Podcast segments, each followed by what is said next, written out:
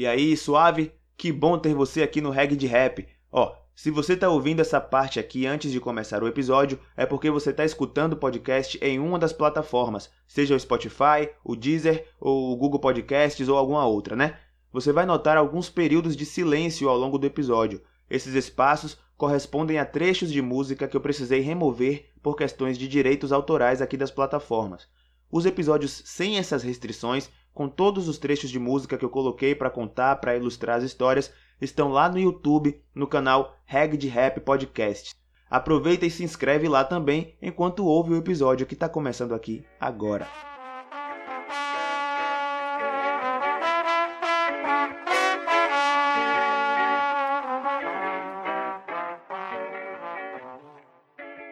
A primeira temporada do Reg de Rap está chegando ao fim.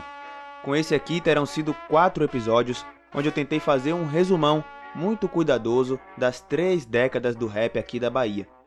Se você caiu aqui de paraquedas, eu recomendo que volte três casas e venha ouvindo desde o primeiro episódio, porque eu sempre acabo usando alguma referência de algo que eu falei anteriormente.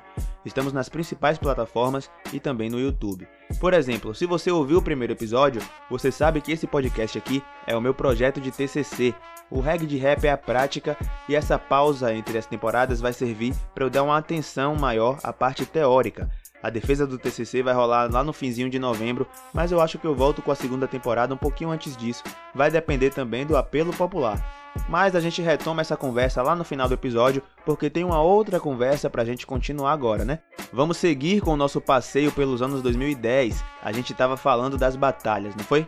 Eu sou o Al Cardoso e hoje vamos encerrar a primeira temporada do podcast contando mais algumas histórias do rap aqui de Salvador e região metropolitana o único lugar do mundo onde você pode dizer que foi num reggae de rap.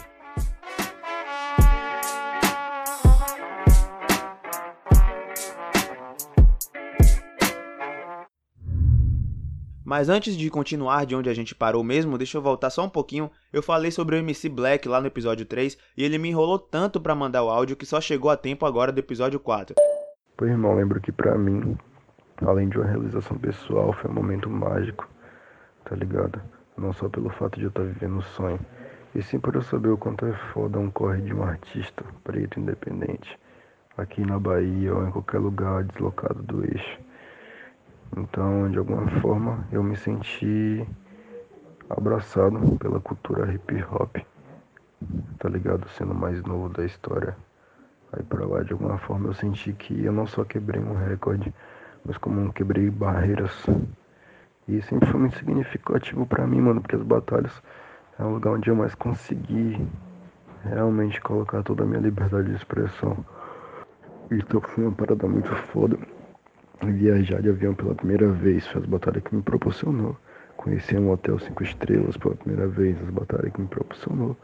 São tipo assim, várias coisas que eu não pude ter, mas que me foi apresentada graças às batalhas de rap e ao hip hop como um todo. É, rapaz, o tempo passou e Black agora tá com essa voz aí toda grossa, nem parece que é o gurizinho que eu vi chegando lá no Caranga, né, sacaninha? Rola alguns vídeos dele no, no YouTube, as primeiras batalhas dele aqui na Batalha do Caranga. Na época, esses vídeos viralizaram nacionalmente. Mas uma parada muito importante que a fala de Black trouxe é sobre o quanto as batalhas de rap proporcionaram experiências que ele nunca pensou que teria.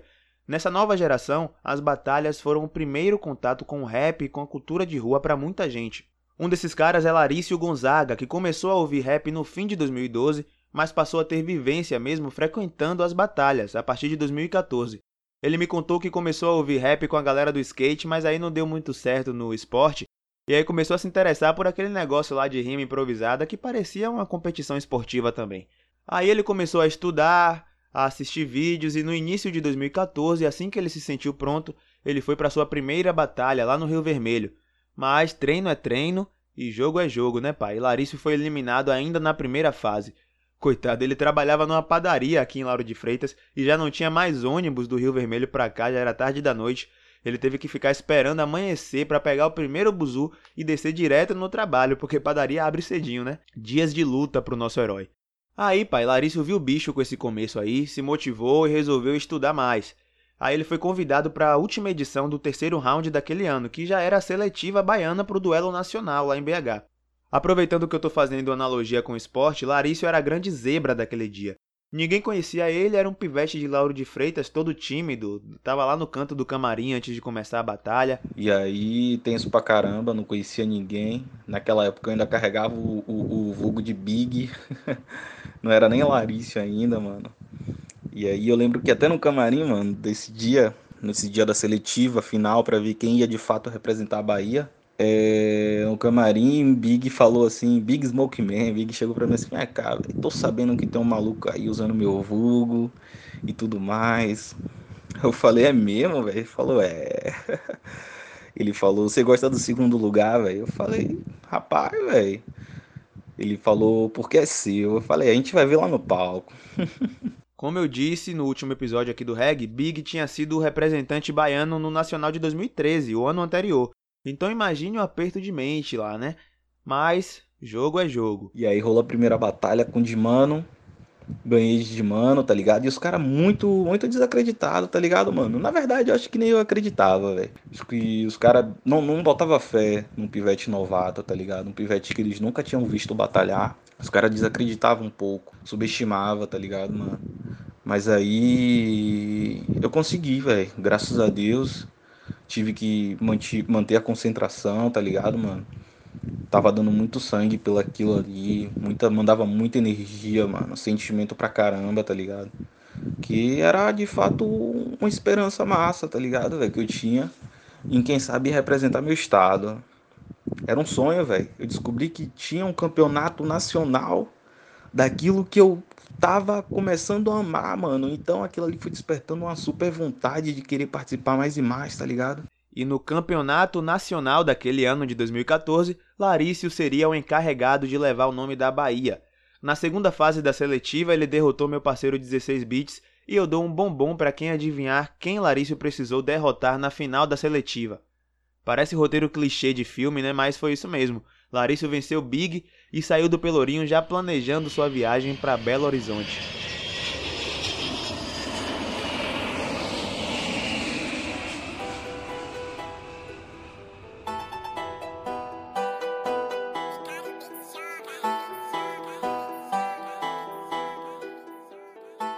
Cerca de quatro meses depois da seletiva, em 23 de novembro de 2014, aconteceu o duelo de MCs nacional daquele ano, Larício estava sozinho lá em BH e para ele tudo aquilo era muito novo, mas uma parte da história parecia a repetição de um filme que ele já conhecia muito bem. E aí, pô, velho, era aquele negócio tenso, tá ligado? Que ninguém me conhecia, mano. Ninguém, mano.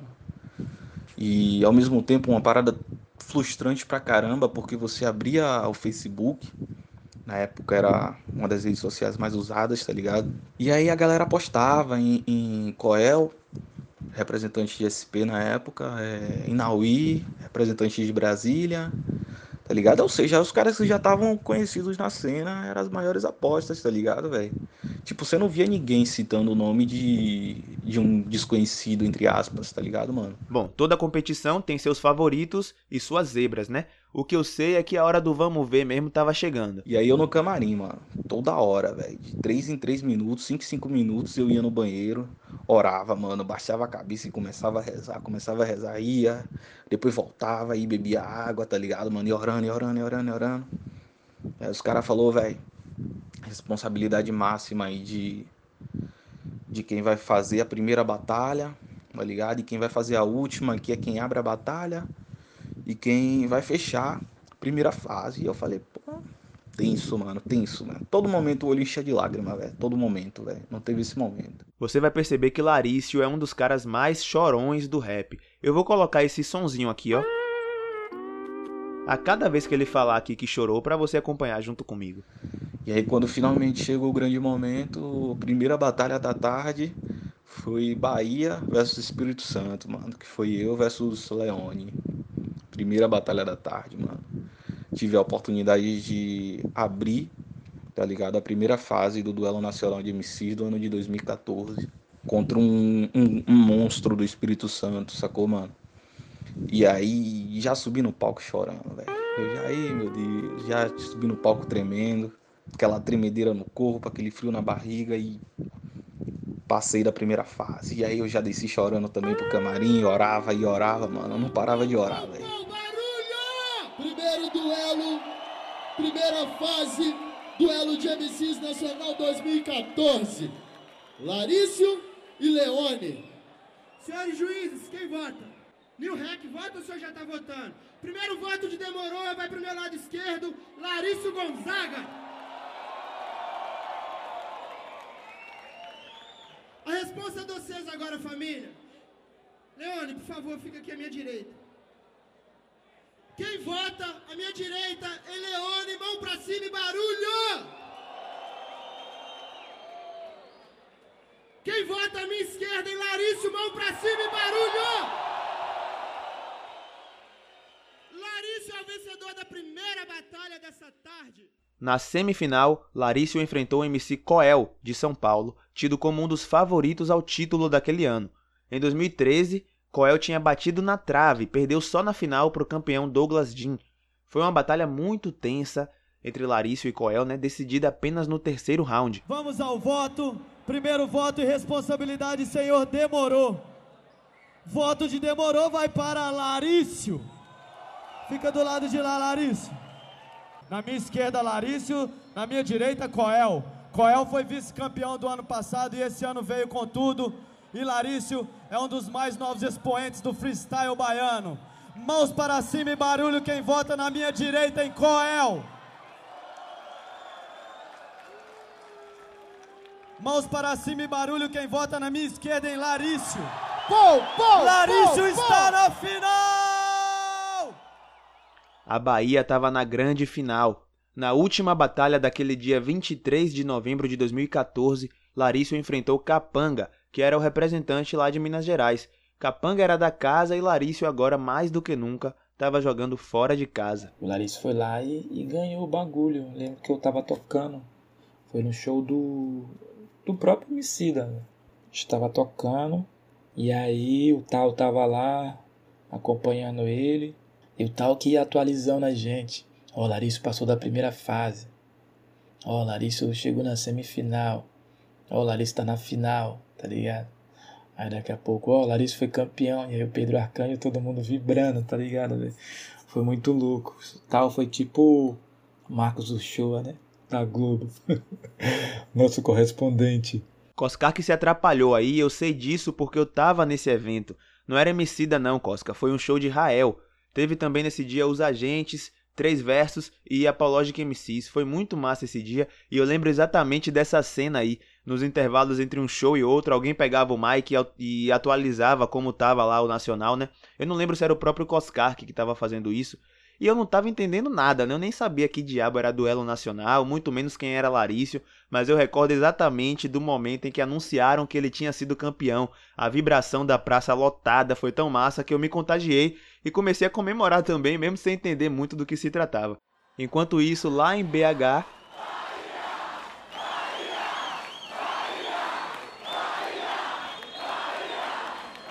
Foi melhor, melhor parte, tá ligado, mano? Foi ver a galera gritando Bahia, tá ligado?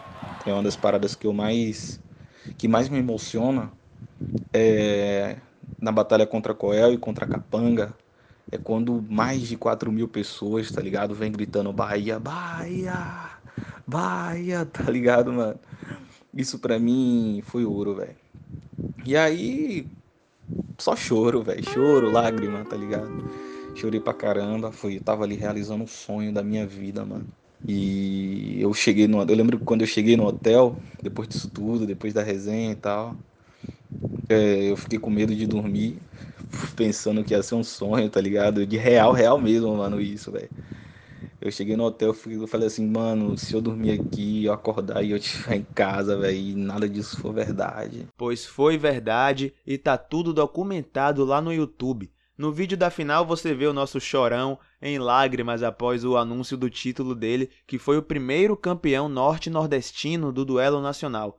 Em 2018, quando Cristiano Ronaldo ainda jogava pelo Real Madrid, ele marcou um golaço de bicicleta contra a Juventus, no estádio da Juventus, o que fez a torcida do time italiano aplaudir de pé a sua atuação, mesmo ele derrotando a Juve naquele jogo. Foi mais ou menos o que aconteceu com Larício ao derrotar Capanga em Minas Gerais com o voto da plateia.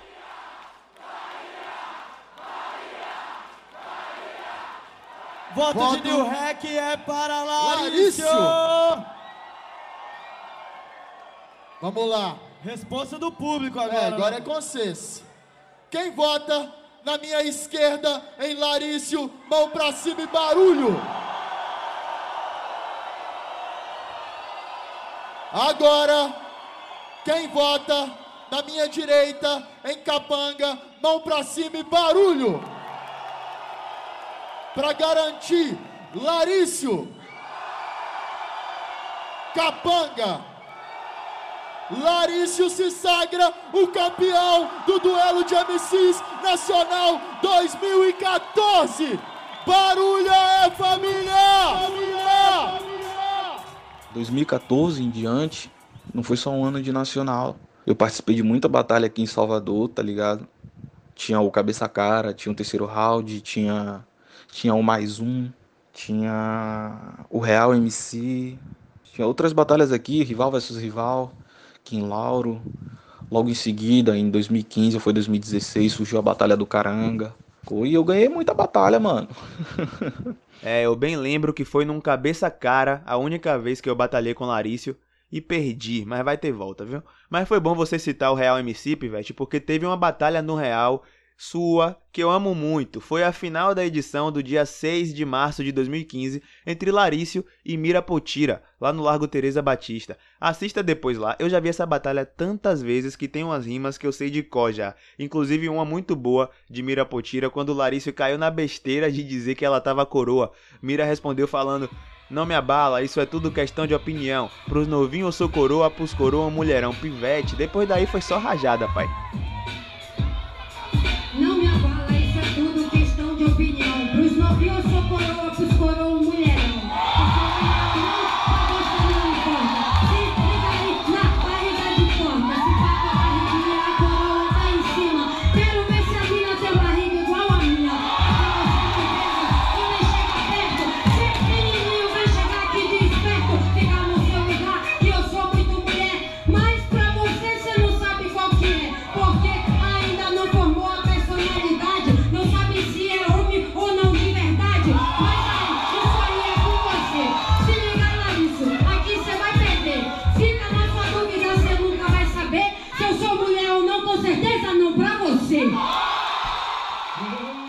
Deu pra perceber um pouquinho como não era bom negócio batalhar com Mira Potira, né?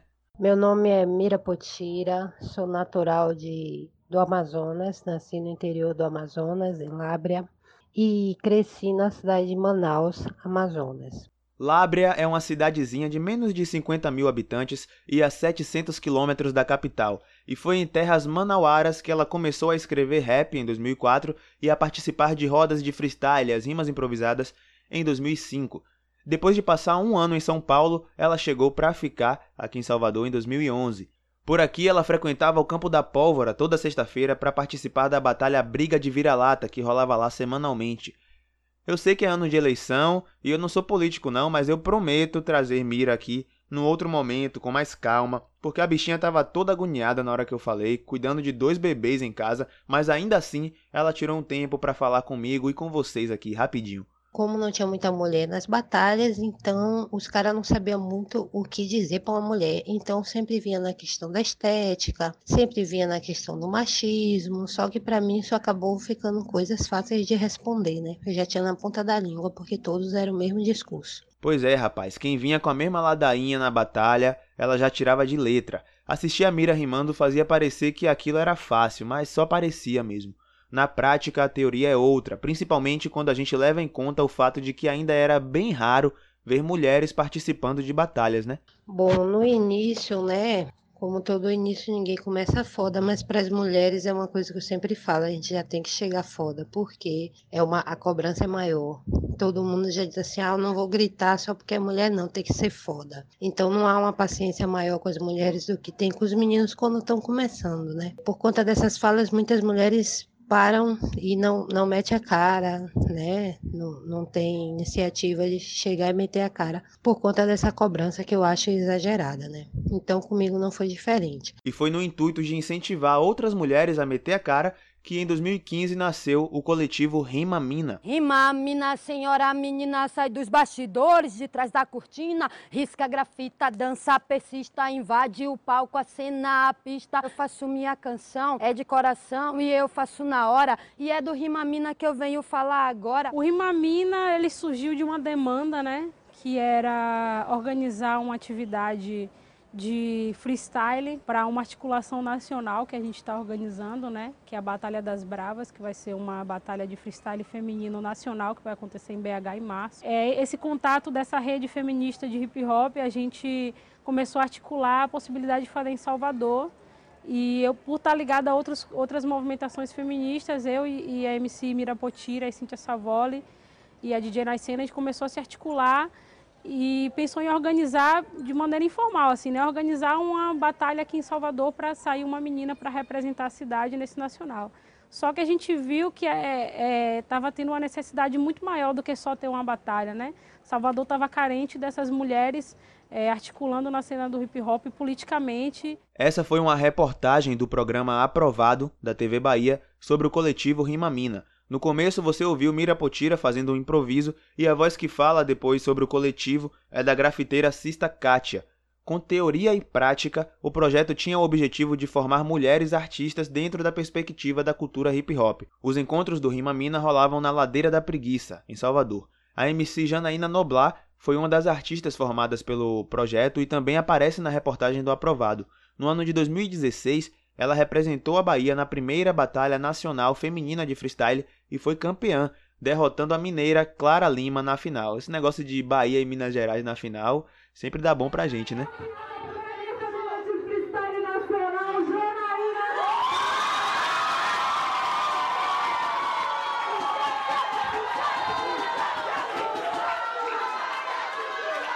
Infelizmente, não aconteceram outras edições da Batalha Nacional Feminina.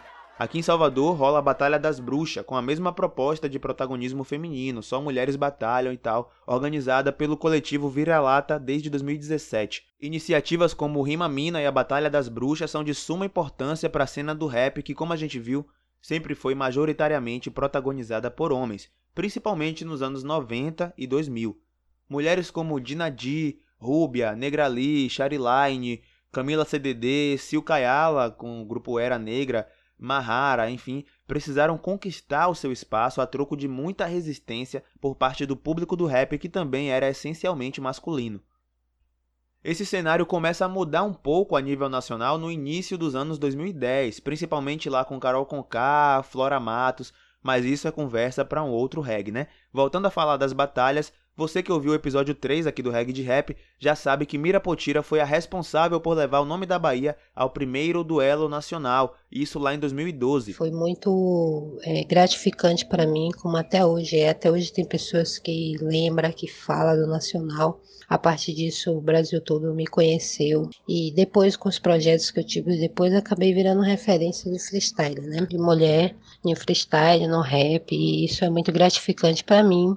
Lá em BH, ela chegou até a final, onde perdeu para o mineiro Douglas Jean. Aí acabou a minha teoria de Bahia e Minas Gerais na final, dá bom pra gente, né? Por muito pouco, o primeiro duelo nacional seria vencido por uma mulher nortista representando a Bahia, pense aí.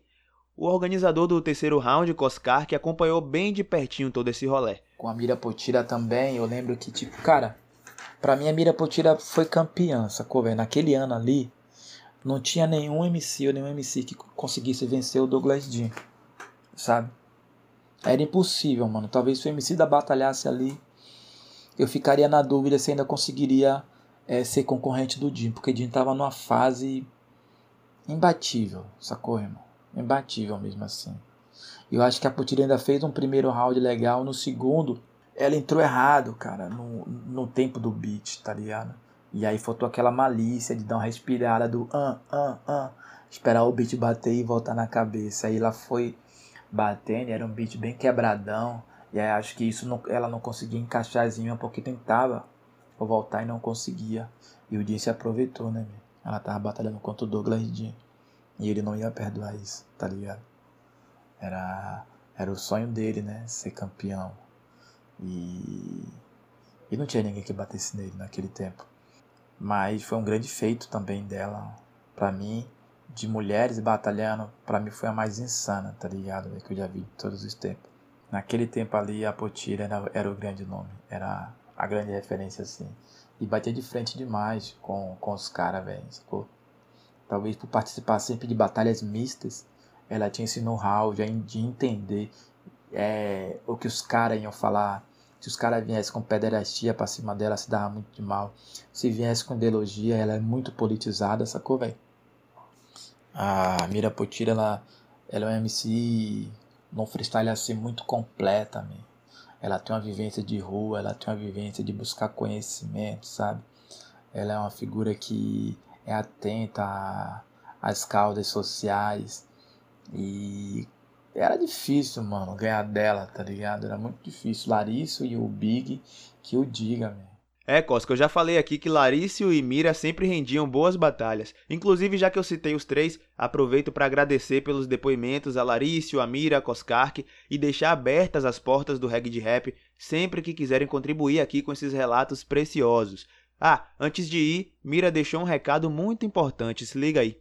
Só fazendo uma observação aqui, né? Eu acho que hoje em dia a galera que vem chegando, quando vê os mais velhos fazendo, pensa que é fácil, que vai fazer, vai estourar, acaba se frustrando, porque não é assim tão rápido, não é assim tão fácil. A gente gasta tempo, gasta dinheiro pra caramba mesmo. Paga para trabalhar para depois começar a ter retorno a receber. Então, uma galera não tem muita paciência nessa questão, né? Por hoje dia tá tudo mais fácil. Então acaba mexendo com a cabeça da galera isso, um pouco de respeito, acho que falta. Acho que saber respeitar quem veio antes e abriu as portas e abriu o caminho para quem vem depois, né? Aproveitando a deixa aí sobre abrir caminho, você sabia que eu ia falar dele, né? Não tem como falar dos anos 2010 no Rap BA sem falar sobre Baco Exu do Blues.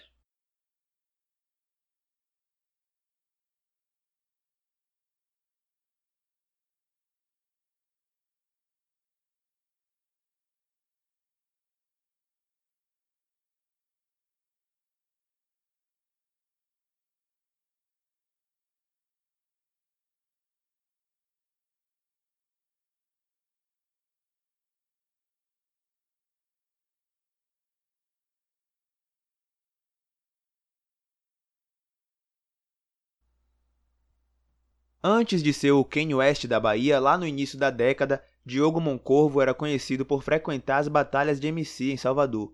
Mais tarde, em 2012, ele integrou o grupo Universos, que fazia umas misturas ousadas no rap. Por exemplo, você já imaginou como seria Baco cantando voz e violão? Era mais ou menos assim.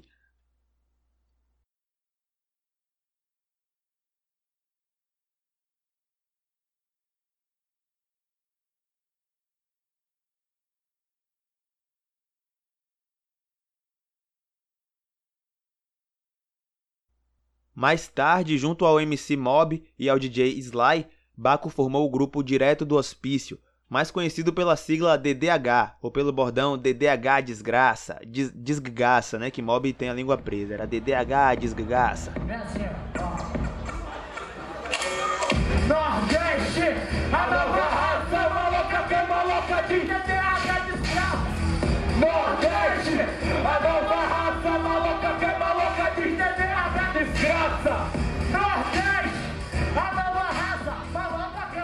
Esse é um trecho do show do DDH no evento Culturalmente Ativos, que rolou em 2016, organizado pelo coletivo Legalizarte. Inclusive eu tava lá trabalhando nesse evento e apareço emocionadíssimo nesse vídeo aí, eu e minha touca que eu usava nessa época. O DDH fez um barulho a nível regional e até nacional por trazer um rap essencialmente underground, sem medir muito as palavras e com uns beats bem sujos no bom sentido, indo de encontro à tendência da cena naquele momento, depois o grupo acabou, Mob foi acusado de agressão por sua ex-companheira e sumiu do mapa também.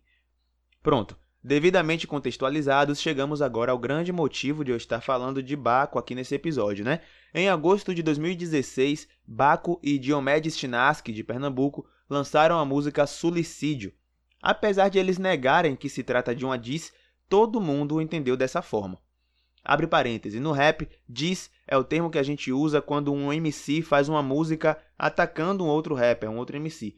Uma das tretas mais famosas do rap nacional, inclusive, e que, e que consequentemente rendeu algumas diss, foi entre os MCs Marechal e Cabal. Fecha parêntese.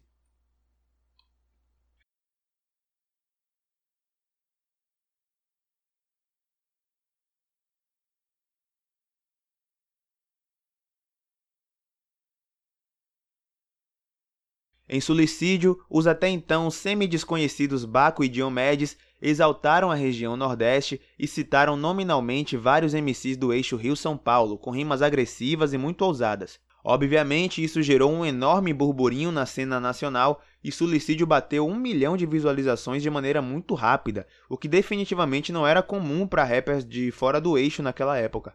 Alguns MCs chegaram a lançar outras diss como resposta a Sulicídio, como por exemplo o Nocivo Chomon com a música Descarrego e o grupo Costa Gold com a música Sul Tá Vivo.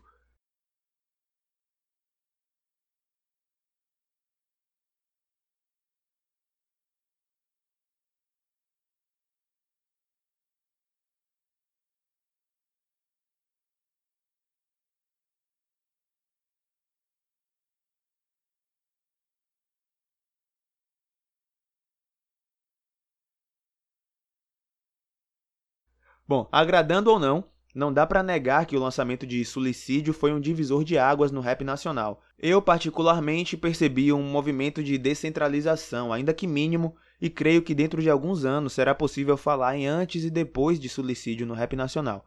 Na minha visão, os estados da Bahia e de Minas Gerais foram os mais beneficiados, revelando e sustentando grandes nomes na cena nacional de 2016 para cá. O próprio Diomedes já declarou que a melhor coisa que Suicídio trouxe para o Brasil foi Jonga. Mas nem tudo são flores. A letra de Suicídio, sobretudo a parte de Baco, é extremamente problemática, com trechos homofóbicos, transfóbicos e até um trocadilho bem infeliz sobre pessoas soropositivo. Obviamente eu não tenho o zap de Baco, mas eu queria muito uma fala dele sobre isso. Aí eu pesquisei e encontrei uma entrevista que ele deu no finzinho de 2019 para o canal Wata, acho que fala assim, lá no YouTube. O trecho é um pouco longo, mas é um pronunciamento muito interessante a respeito de suicídio e eu particularmente nunca tinha ouvido. Aqui no podcast vai funcionar como uma espécie de direito de resposta. Ouve aí. Cara, eu faria de novo. Eu talvez não fizesse da mesma forma. Acho que com a consciência que eu tenho hoje, eu conseguiria fazer de uma forma mais chamativa, que alcançasse mais lugares, mas de uma forma mais correta, tá ligado? No correto eu falo muito mais sobre é, as falas que eu me arrependo, que muita gente fica, ah, pá, isso e aquilo, e bah, ficaram putos que eu tirei suicídio do ar. Tipo, tirar suicídio do ar foi a parada mais difícil que eu já fiz, porque ao mesmo tempo que é. Porque ao mesmo tempo que suicídio é uma bandeira para todo o Nordeste, tá ligado? É um bagulho que feria outras bandeiras. Eu não tô falando de outros estados, eu tô falando, tipo, eu fui homofóbico e. Eu fui homofóbico em linhas da suicídio, tá ligado? E tipo. Tra transfóbico. Fui transfóbico. Boa. Fui transfóbico. E por isso eu, me questionei muito por muito tempo assim nessa parada de tipo, quando, quando eu fiz suicídio eu não tinha uma consciência real como eu tenho hoje, tá ligado? Quando eu fiz suicídio eu tinha 19 anos. 19 anos, brecado de grana, pensando em desistir do rap, cheio de ódio no meio do coração, eu só cuspi um bocado de palavras, entendeu? E, tipo, desespero para conseguir virar. Então, um bagulho que é muito, muito doido, que ninguém lembra e ninguém pontua, é que, tipo, a responsabilidade de suicídio caiu em cima bem mais do meu ombro do que de qualquer outra pessoa, tá ligado? Os ataques vinham pra mim, é, quem assumia a entrevista e botava a cara era eu, se ligou? Eu acho o seguinte, o que eu tinha que fazer e a cara que eu tinha que botar em suicídio, eu botei, se ligou? Marcou, foi importante para vários momentos, foi importante para a história do rap, se ligou? E hoje, tipo, todo mundo sabe o que aconteceu. O som tá aí distribuído em vários lugares, etc e tal. Nego consegue achar, fã já postou na página, etc e tal. Eu só tirei porque, real, eu não queria ficar lucrando com uma parada que ofende os outros, tá ligado? Eu não tô falando de rappers, porque, tipo, sei lá, pra mim, rap é isso mesmo, a gente se ataca, a gente disputa a linha e fé em Deus. Aguenta quem aguenta, quem não aguenta. Mas o bagulho é tipo. É por ferir outras pessoas que não estão dentro do movimento, se liga? E as pessoas que não estão dentro do movimento não tem nada a ver. Então, porra, quer ficar puto comigo? Fica, mas o som ainda tá aí, a importância dele ainda existe, se liga? todo mundo sabe o que aconteceu. A única coisa que eu fiz foi deixar de receber as coisas com o som. Tipo, eu não quero isso pra mim, fé em Deus, pá. Fechei, mas a importância ainda existe. Acontece ainda, tipo, reverbera até hoje o que o suicídio causou. Causa outras. Então é, é isso, tipo, eu não cancelei o suicídio, eu não falei, tipo, ah, vamos cancelar no Twitter suicídio, nunca existiu. Não tô escondendo o suicídio, tá ligado? Não tem como esconder, eu não quero esconder. Saca? É só. É isso. É, de fato não tem como esconder, e Baco e sua equipe souberam muito bem aproveitar o frisson gerado por suicídio para alavancar sua carreira. Atualmente, Baco Exu do Blues é um dos principais artistas do rap nacional e, ironicamente, faz um sucesso maior lá pelo Sudeste. Existe uma grande polêmica a respeito de ele ter ficado famoso levantando a bandeira do Nordeste e da Bahia e depois ter, entre aspas, virado as costas para cá. Muita gente reclama, por exemplo, do fato de ele não ter aproveitado a fama para potencializar o rap BA, realizando eventos né, para movimentar e gerar dinheiro e visibilidade na cena local. Dentre outras questões aí que ele é questionado relacionado à classe social, à religião e à palmitagem. Eu que não vou entrar nessa discussão, aqui no reggae não. O fato é que de um tempo para cá, Baco tem demonstrado ouvir as críticas e meio que vem correndo atrás do prejuízo, investindo em artistas baianos como Dactis, Celo Ducci, Young Piva e Vírus Carinhoso, através do seu selo 999.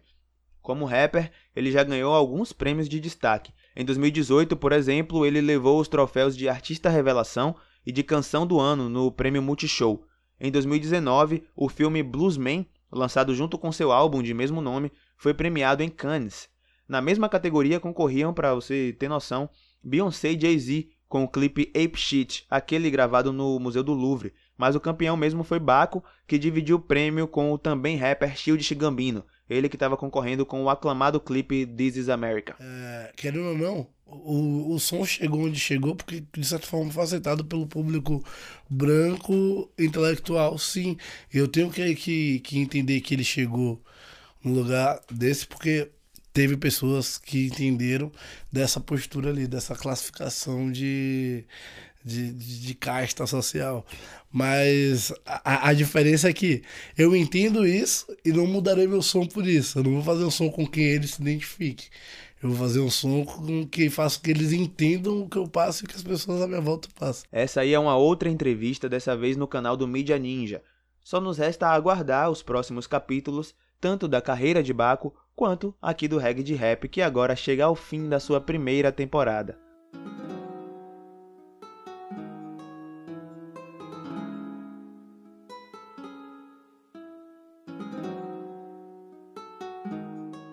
Nesses quatro episódios eu sempre deixei claro que eu estava contando uma parte dessa história. É claro que faltou falar de muita coisa, aprofundar um pouco mais em outras, citar uma galera aí, mas são em média 30, 35 minutos por episódio e o processo é esse mesmo, incluir e excluir algumas coisas do roteiro para poder fazer sentido aqui no formato. Mas essa é só a primeira temporada e a intenção nesse início era fazer um resumão mesmo, mas um resumão cuidadoso e detalhado nas histórias que eu me propus a contar. Para você ter ideia, esse episódio dos anos 2010, mesmo tendo duas partes, deixou de contar um monte de história. Tivemos lançamentos de vários álbuns importantíssimos nesse período, por exemplo, como Nem Tente Contar com a Sorte e o Renovação, ambos do Nova Era, o Ponteiros Voam Feitos Jatos, de Odiche, o Roxo GG, de Aura Sem Miséria, tivemos também Mr. Armeng vencendo o reality show Breakout Brasil, é, do canal Sony Spin, é, as Semanas Baianas de Hip Hop, que eu citei no episódio anterior. Enfim, ainda bem que ainda tem muita coisa para falar, o que significa que o reggae de rap terá vida longa e muitas temporadas pela frente pra gente falar de tudo com muita calma. Agora eu faço uma breve pausa. Como eu disse, esse projeto é também o meu TCC, estou me formando e eu preciso agora terminar o relatório e me organizar para fazer a defesa do TCC, né? me mande boas vibrações, me mande também boas sugestões. Agora mais do que nunca eu preciso do seu feedback nesse encerramento de temporada. O que é que deu certo? O que é que não rolou tanto? O que é que você mais gostou? É, o que você gostaria de ouvir aqui? Sugestões de quadros, é, de convidados, críticas, desde que construtivas e educadas, né? Elogios também, tô aceitando tudo. Tô aceitando inclusive sugestões de como monetizar isso aqui, porque se você chegou até o fim desse quarto episódio, já deu tempo de perceber e imaginar o trabalho que deu, né? E o tempo que eu levei para fazer tudo isso, né, B? Só esse episódio aqui me custou mais de 40 horas para produzir. Você aí que tá me ouvindo contribuiria financeiramente com o Reg? De que forma? Eu também aceito esse tipo de resposta, de sugestão na minha caixa de mensagens. Vamos construir isso aqui juntos. Eu acredito que isso aqui é só o começo. Bom, essa parte agora aqui seria de agradecimentos, mas eu não vou citar o nome de ninguém não, para não esquecer de algum nome, depois meu filho eu que lute aí, né? Então, quem fortaleceu corre de alguma forma sabe que tá no coração, viu? Deixa eu ir antes que eu chore aqui, eu não sei lidar com despedida não, mas essa aqui até que é uma despedida rapidinha, né? O Reg volta em breve para sua segunda temporada e com muita novidade. Eu não vou deixar uma data estabelecida, mas eu não demoro muito não. Agora eu sou o coração mole, viu? Se tiver muito apelo popular, muita gente falando volta reg, não sei o que, uma galera nova chegando aí, porque você que tá me ouvindo aí compartilhou bastante, mandou pra um bocado de gente. Aí nesse caso eu prometo que eu volto um pouquinho mais rápido. Deixei a bomba nas suas mãos aí e me piquei, viu? Pra você não ficar com muita saudade da minha voz, você pode ouvir o meu EP, Elo. Eu vou colocar a primeira música aqui para encerrar o episódio e a temporada do reggae, e você corre nas plataformas digitais para ouvir o restante depois. O nome da faixa que eu vou colocar aqui agora é Atropelo e o meu nome é Tchau e até a próxima temporada. Se a música é minha, eu posso colocar aqui, né, Anchor? Pelo amor de Deus. Vem, deixa os pretos passar, deixa as pretas passar, deixa os pretos passar, deixa as pretas passar, deixa os pretos passar, deixa as pretas passar. E se cê não deixar, os pretos vão passar por cima, passar por cima. As pretas vão passar por cima, passar por cima. Os pretos vão passar por cima, passar por cima. As pretas vão passar por cima, passar por cima. Ei, minha música é poesia, eu recito no beat. Quando você se emociona, eu já chamo de hit. Gosto quando se impressiona e fortalece o kit. Os pretos, reis e rainhas, please dom palmite. Tá ficando tudo preto, disseram que tá ficando tudo preto. Racismo reverso em alta, racista em chamas, o corpo tá ficando preto. Veja quem trafica no gueto e veja quem trafica do teto. Já podem ficar com medo, que tá menos longe que perto. Ei, nós lotamos estádios, nós dispensamos estúdios. Concluímos doutorados, não mais objetos de estudo. A gente quer tudo sim, nada pra parmalate. Quem sempre levou goleada não se contenta com empate. Eu sou menino homem, eu sou homem menino, eu sou completo dois em um. Me chame Donald Gambino, chame essa aqui de hino. Tô bombom, eu tô alpino, meus pivetes tão sorrindo. E é só isso que importa. Brancos pisaram na lua, mas não pisaram na rua. Vivem no mundo da lua, tão até vendo ele, hein? Minha vida não é a sua, sabe de porra nenhuma. Não quero saber de nada, meu fone tocando Black Alien. Meu corre tem outro sabor, por isso sou poeta. O UAU já se reinventou, vem tipo patinete. E eu nem nasci corredor, sabe? Não sou atleta. Sigo no corre na pista desde 97. Vocês roubaram minha história e eu que sou ladrão. Eu levantei essa cidade, vocês que são patrão. Vocês roubaram minha história e eu que sou ladrão. Eu levantei essa cidade, vocês que são patrão. Deixa os pretos passar, deixa as pretas passar. Deixa os pretos passar, deixa as pretas passar. Deixa os pretos passar, deixa as pretas passar. E se cê não deixar, os pretos vão passar por cima, passar por cima. As pretas vão passar por cima, passar por cima. Os pretos vão passar por cima, passar por cima. As pretas vão passar por cima, passar por cima.